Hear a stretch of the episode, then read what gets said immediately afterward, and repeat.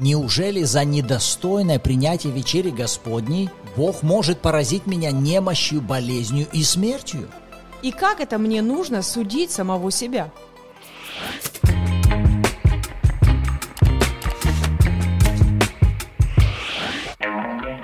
Доброе утро, добрый день или добрый вечер всем любящим Бога и Его Слово. Мы выходим на финишную прямую. Сегодня завершающий выпуск серии подкастов «Обетование исцеления».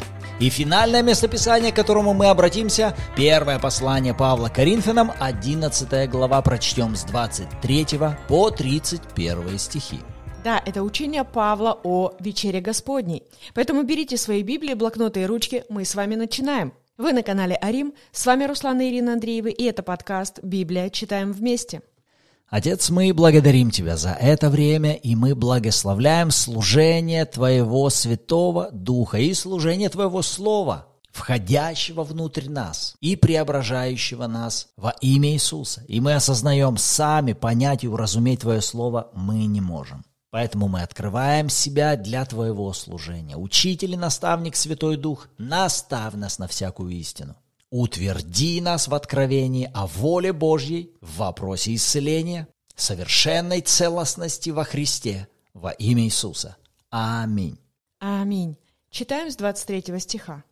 «Ибо я от самого Господа принял то, что и вам передал, что Господь Иисус в ту ночь, в которую предан был, взял хлеб, и, возблагодарив, преломил и сказал, «Примите, едите, сие есть тело мое, за вас ломимое, сие творите в мое воспоминание». Также и чашу после вечери. И сказал, «Сия чаша есть новый завет в моей крови. Сие творите, когда только будете пить в мое воспоминание.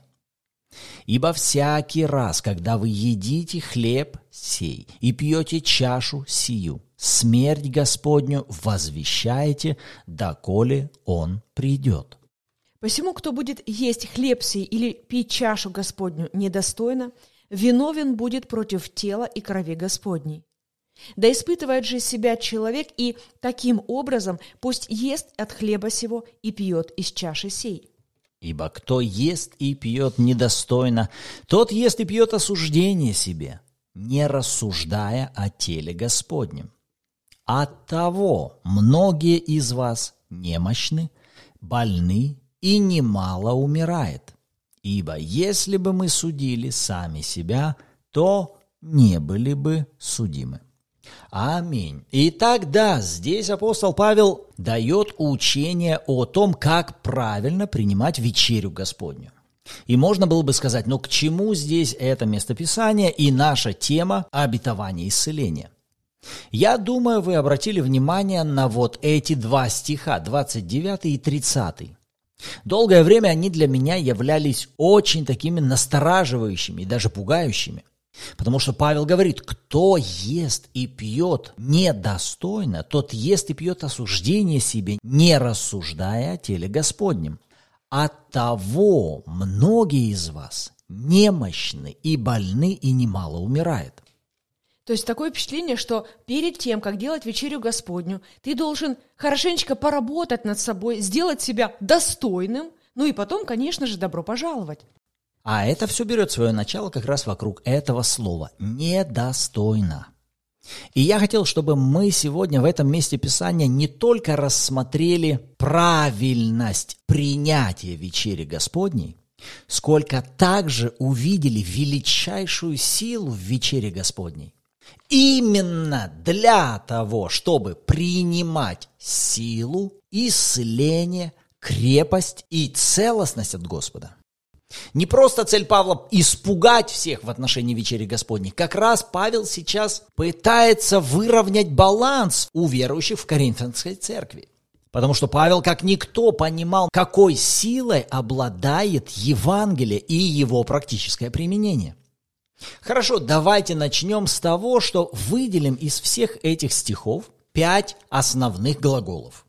Давайте немного займемся грамматикой. Выделите пять основных глаголов, которые относятся к участникам вечери Господней.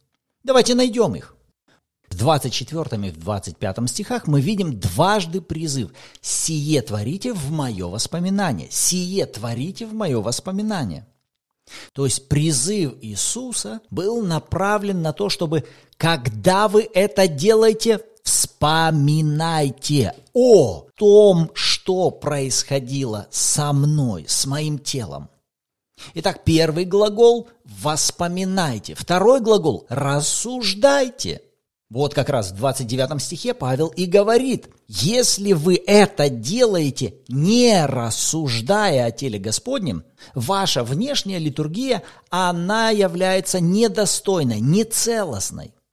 Третий глагол, который мы видим в 26 стихе, он говорит, когда вы едите хлеб и пьете чашу, вы смерть Господню возвещаете. Итак, возвещание. Вы возвещаете. Это манифестация. Вы манифестируете о чем-то. О чем? О том, о чем вы знаете, о чем вы вспоминаете и о чем вы сейчас рассуждаете. Четвертый глагол в 28 стихе Павел говорит «да испытывает себя человек».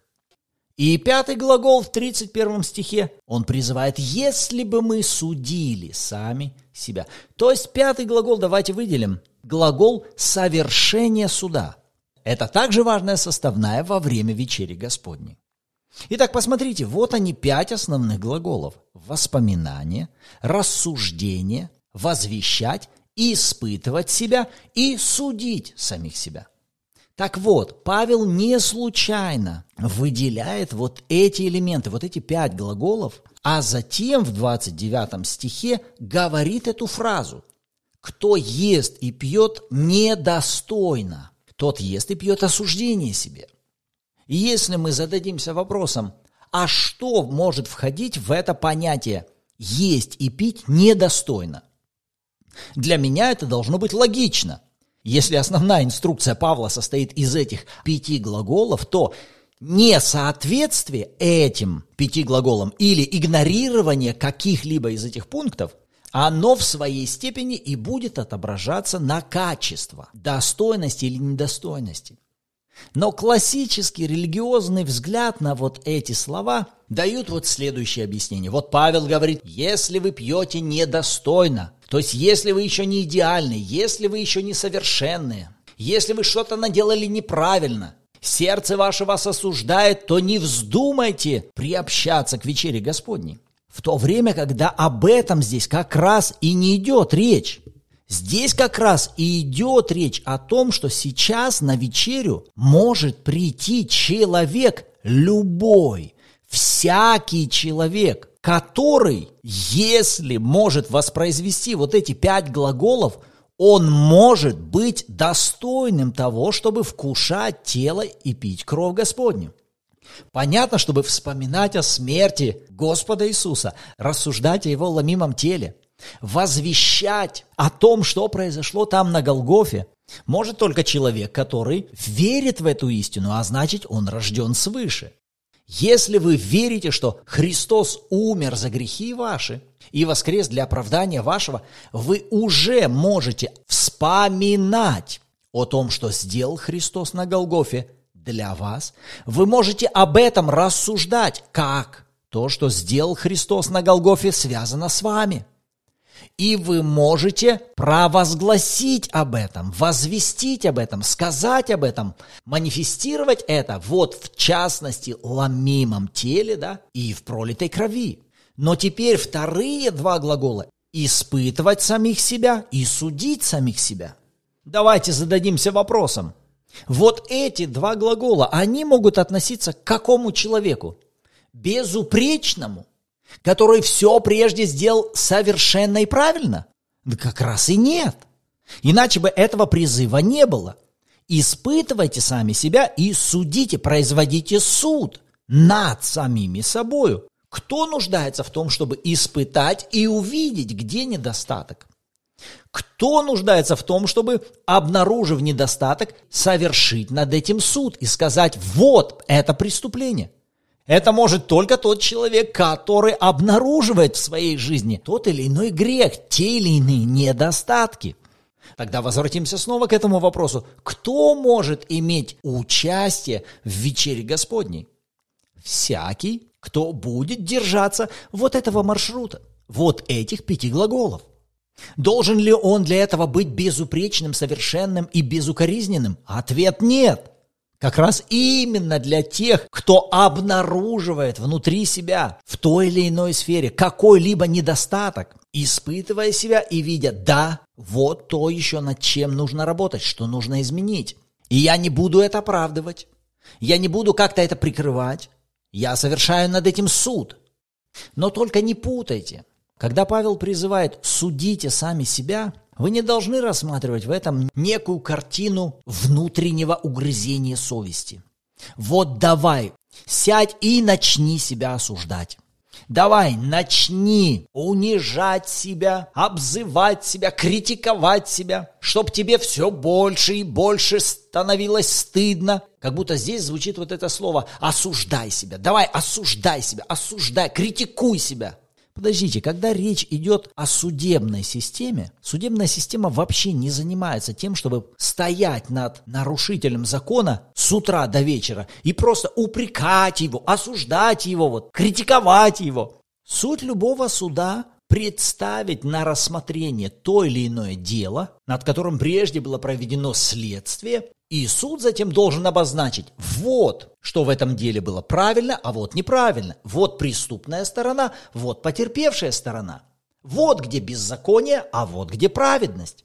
Роль судьи – это выявить преступника, выявить потерпевшего, определить меру наказания и объявить решение суда. Так вот, когда Павел призывает «испытывайте сами себя» и совершайте суд над самими собой, то мы с вами обладаем этой способностью. И вы скажете, как мне это делать?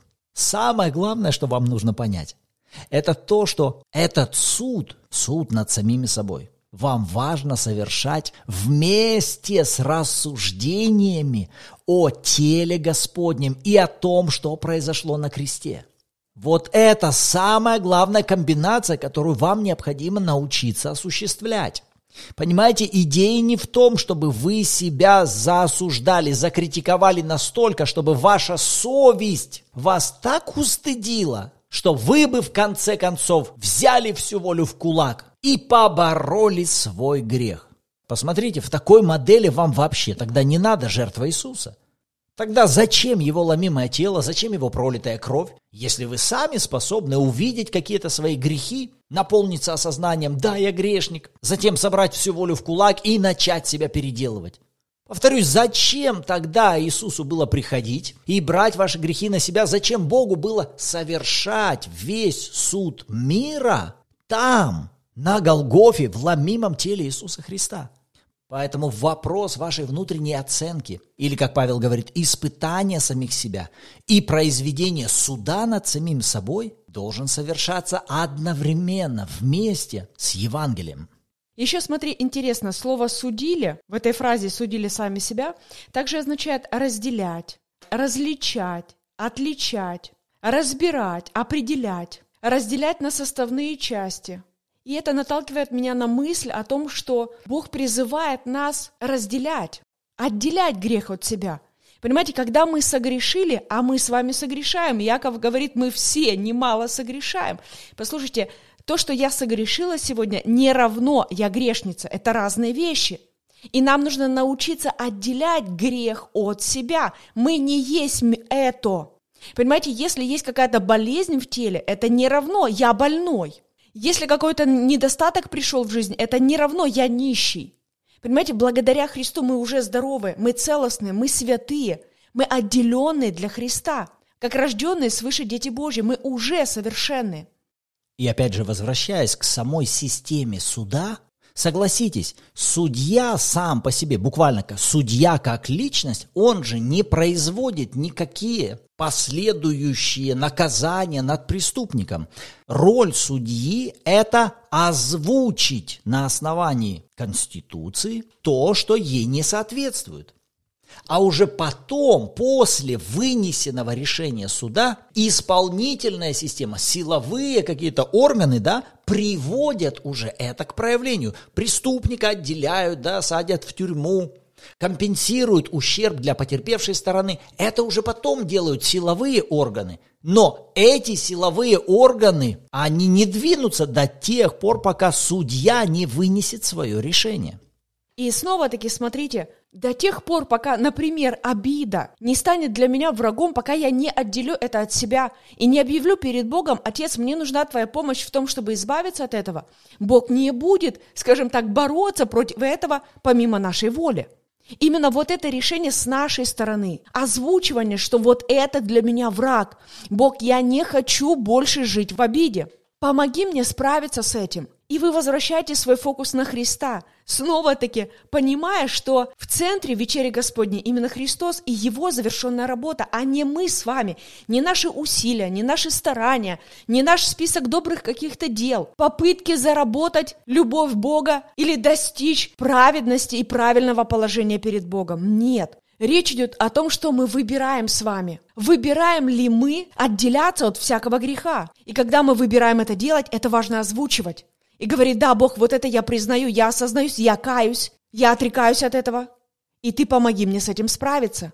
У многих снова может возникнуть вопрос, как это связано с темой исцеления? Как это может помочь мне в получении моего чуда исцеления?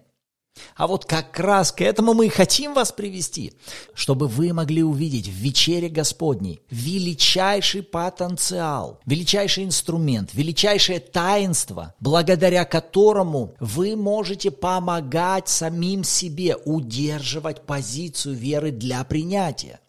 Потому что если в 29 стихе Павел говорит, кто ест и пьет недостойно, тот ест и пьет осуждение себе что в результате отобразится в 30 стихе «немощи, болезни и смерть».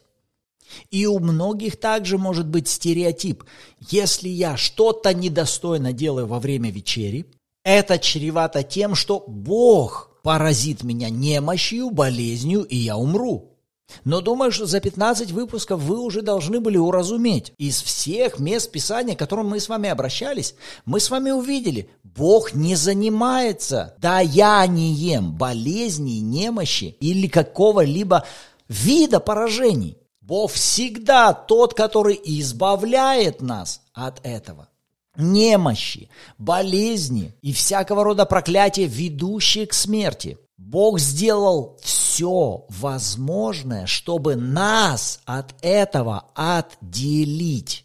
Желание Бога помочь вам отделиться от греха, от болезни, от немощи, от нищеты, от всякого проклятия. И Он это уже сделал. Каким образом? На Голгофе в жертве Сына, когда возлагает грехи всего мира на Него. Что Бог сделал тогда, две тысячи лет назад? В невидимом духовном мире произошло величайшее событие. Бог отделил нас. Это на самом деле произошло величайшее таинство, отделение. Грехи всего мира были сняты со всего человечества и возложены на Христа. Это истина. А праведность Христа было передано всему миру. Вот почему тот же самый апостол Павел в том же послании Коринфянам в первой главе 30 стихе он провозглашает и говорит, от Него и вы во Христе Иисусе, который сделался для нас премудростью от Бога, праведностью и освящением и искуплением. Смотрите, Павел указывает, Христос сделался для нас. Скажете, ну и как это? Как мне это понимать? А буквально вот так и понимаете, когда вы принимаете жертву Иисуса Христа, вместе с Ним вы принимаете доступ к премудрости от Бога, к праведности, к освящению и искуплению. Почему?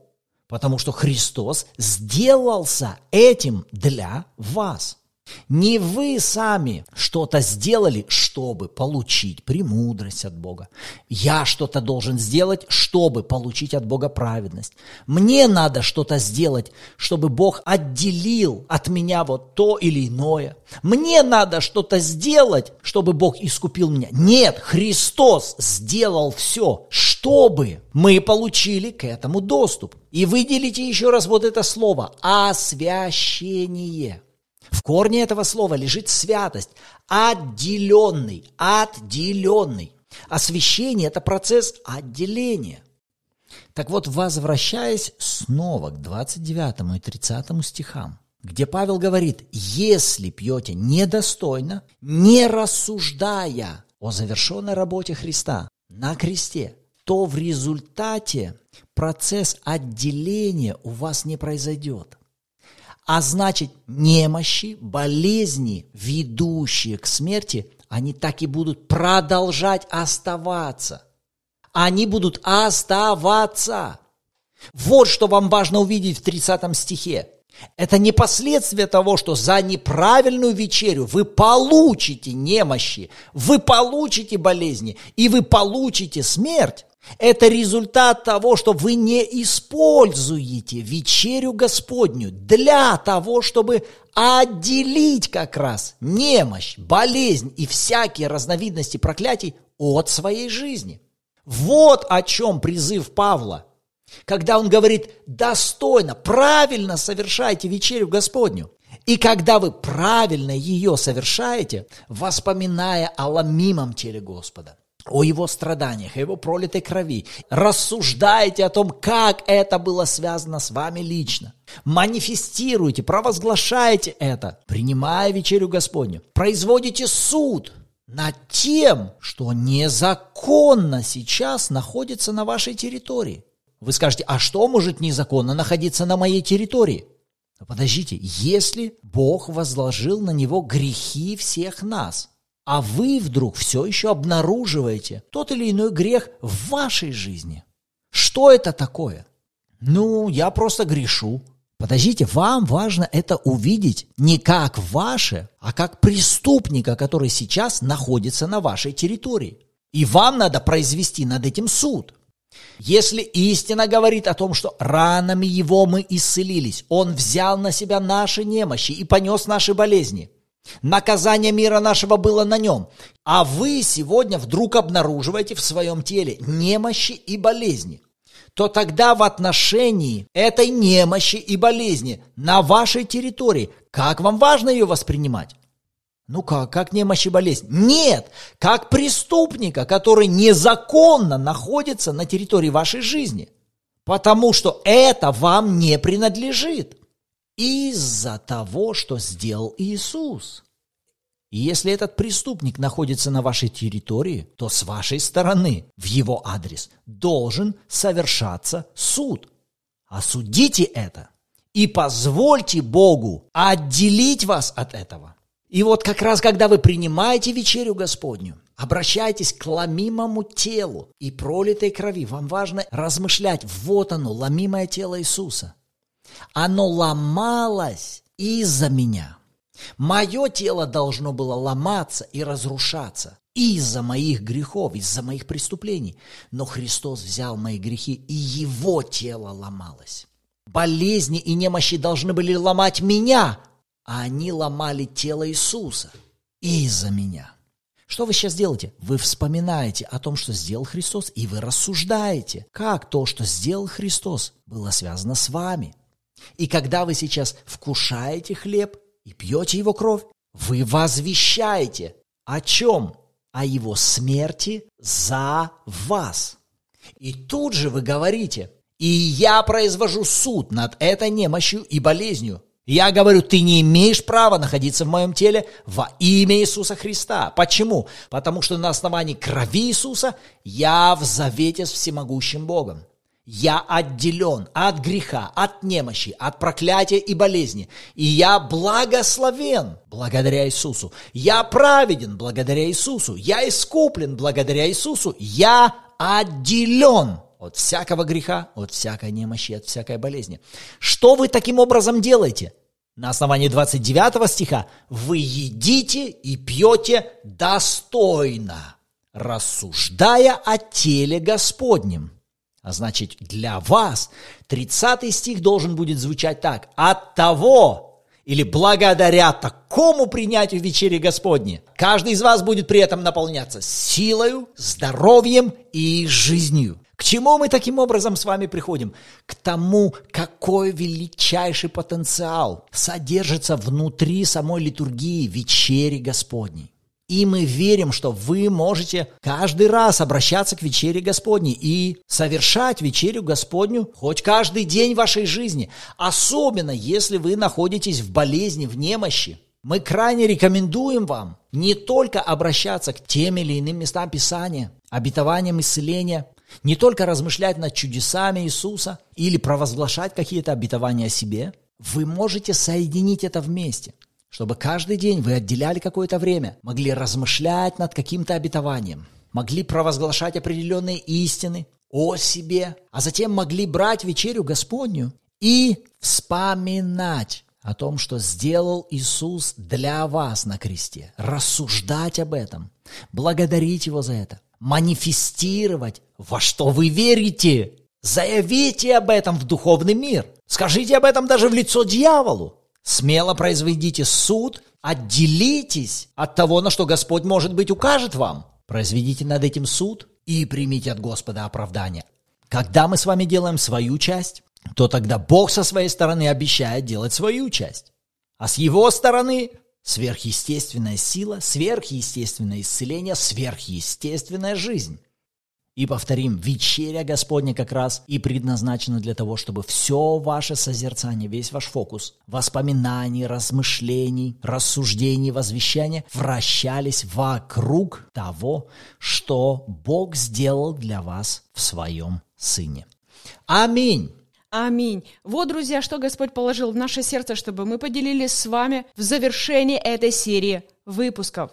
Добро пожаловать, чтобы вы переслушивали эти выпуски снова, снова и снова. Кто из вас вы желаете обсуждать это? У вас возникают вопросы вокруг этого. Добро пожаловать, пишите их либо в комментариях, либо в чате Bible, который мы создали специально с целью того, чтобы помогать вам иметь общение со святыми, которым также интересно и важно это Слово Божье. Также у нас есть ряд онлайн-курсов, которые помогут вам больше и лучше познавать Бога через Слово Божье.